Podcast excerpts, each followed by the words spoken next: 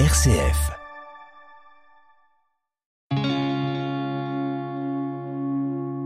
RCF, le béaba du christianisme.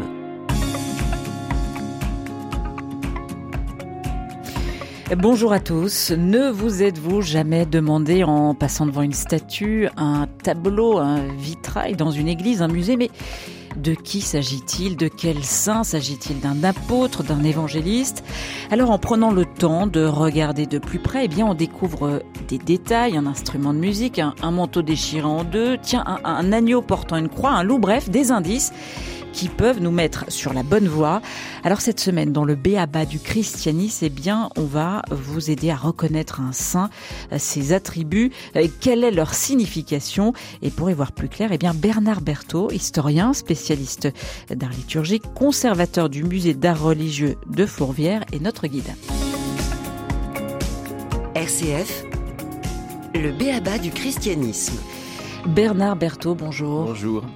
Alors, au fil des siècles, hein, les saints se sont vus dotés d'attributs, mais peut-être, euh, première question, comment sont nées ces représentations? Quelle est l'origine de ces attributs, Bernard Berthaud?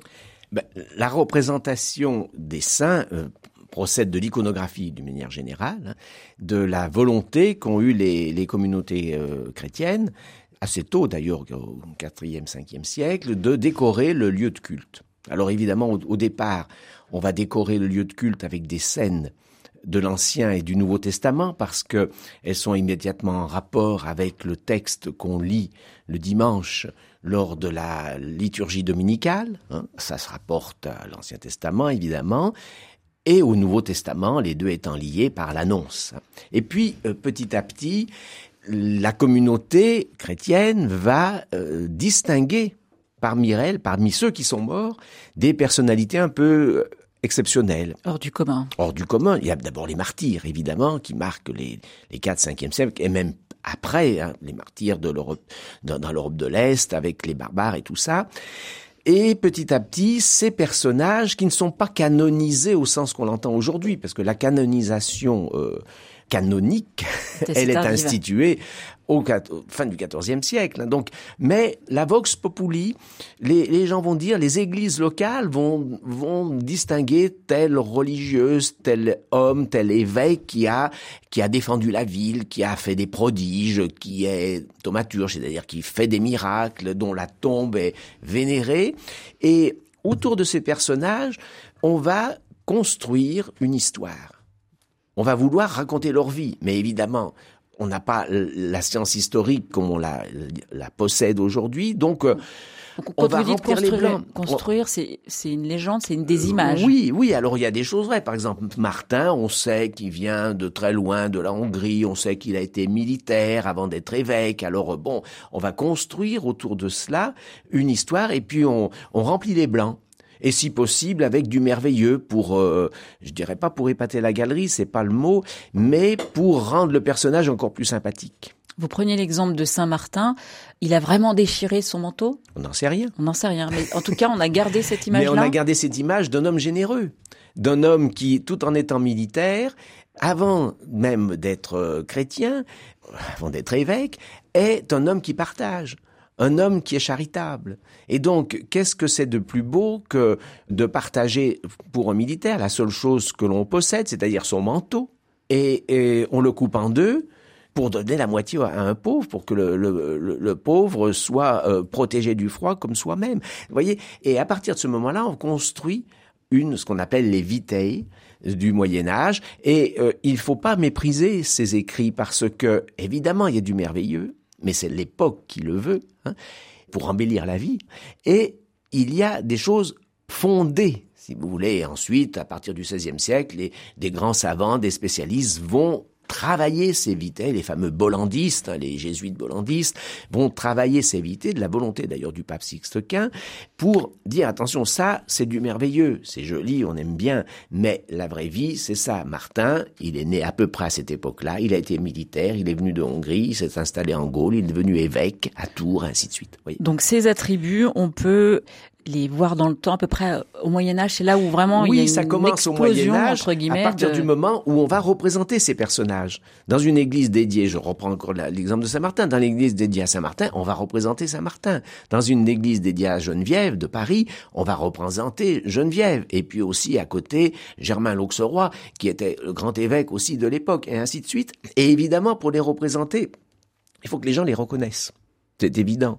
Un évêque euh, ressemble à un autre évêque. Hein. Il a son chapeau pointu, sa mitre, hein, et une, euh, un bâton qui deviendra une crosse. Bon, qu'est-ce qu'il y a de plus? Alors on va chercher dans la vie, et on va dire tiens, mais oui, euh, Saint Corbinien, l'évêque de Freising, qui est maintenant Munich, eh bien, il avait domestiqué un ours pour lui porter son bagage parce qu'il traversait les montagnes, il était fatigué eh bien, un ours qui est là, ben, il lui dit, tu veux porter mon bagage? L'ours porte son bagage. Donc, Corbinien, on le représente avec un ours, si vous voulez. La même chose, Antoine l'ermite, il était accompagné, il avait une petite clochette pour signaler son arrivée dans les villages, donc on le représente avec sa clochette. Il avait un petit cochon à côté de lui, donc hein, euh, qui lui tenait compagnie, ainsi de suite on va le représenter avec son cochon. Vous voyez, petit à petit, et les gens de tous les jours, si vous voulez, les, habitants du village diront, ah ben oui, oui, c'est Antoine, ah oui, puis moi je m'appelle Antoine. Enfin, vous voyez, ça va contribuer à la pastorale, en fait. Hein.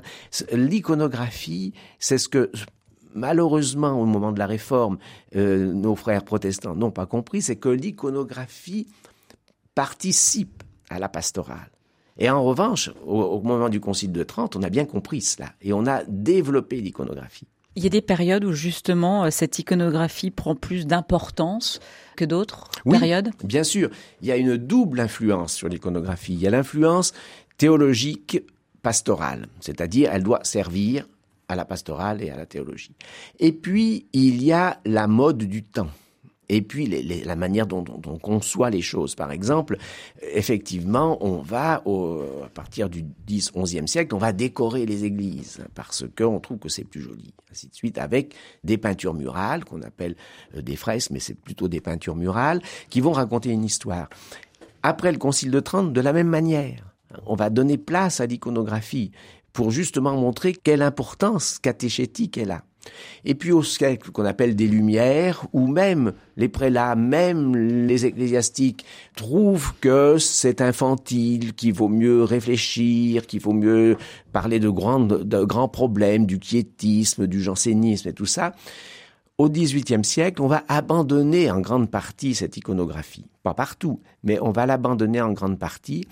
Et ça sera au XIXe siècle qui, petit à petit, euh, tourne les yeux vers le Moyen Âge, et les évêques et d'autres euh, ecclésiastiques et aussi des penseurs vont se dire mais finalement les gens du Moyen Âge c'était une très bonne idée de euh, peindre les murs, de faire aussi des vitraux pour raconter la vie des saints, pour que cette cohorte céleste, si vous voulez, de gens remplis de vertus soit plus accessible aux gens qui fréquentent l'Église, si vous voulez, pour que les gens qui fréquentent l'Église disent mais moi aussi je peux être comme eux. Ils sont comme eux, ils ont été comme moi et moi je peux être comme eux.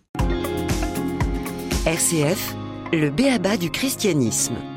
Comment identifier le saint dont on rencontre la, statue ou le portrait au détour d'une rue, dans les musées, les églises?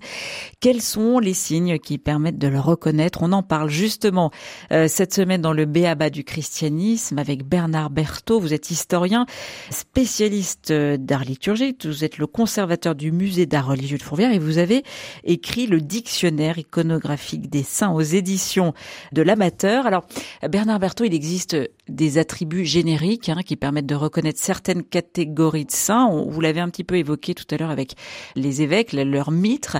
Il y a les martyrs, les vierges, les, diacres, les docteurs d'Église. Comment on les reconnaît, ces catégories de personnages, avant d'aller vraiment rentrer dans la vie du saint proprement dit?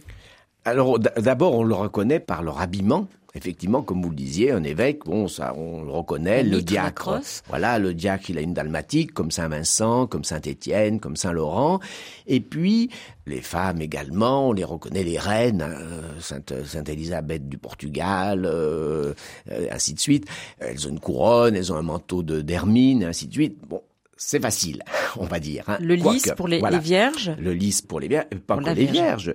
Euh, il y a aussi euh, Joseph qui porte un lys. Le lys, c'est le, symbole. Alors là, on arrive justement, on passe à un autre stade, si vous voulez. Il y a effectivement le vêtement, donc on se dit, tiens, c'est un tel, un tel. C'est une enquête euh, policière presque. Hein. on se dit ensuite, qu'est-ce qu'il a à la main? Ah, il a un lys, virginité un garçon ou une fille. Hein. Donc c'est quelqu'un de consacré ou euh, dans l'idée qu'il est consacré, comme Joseph par exemple, hein, mais ça peut être aussi Louis de Gonzague, ça peut être aussi un autre, euh, une religieuse, et ainsi de suite. Hein. Donc là, on, va partir du euh, symbole. La couronne aussi peut être la couronne des martyrs. Hein. Stéphanos, hein, le couronné, le martyr.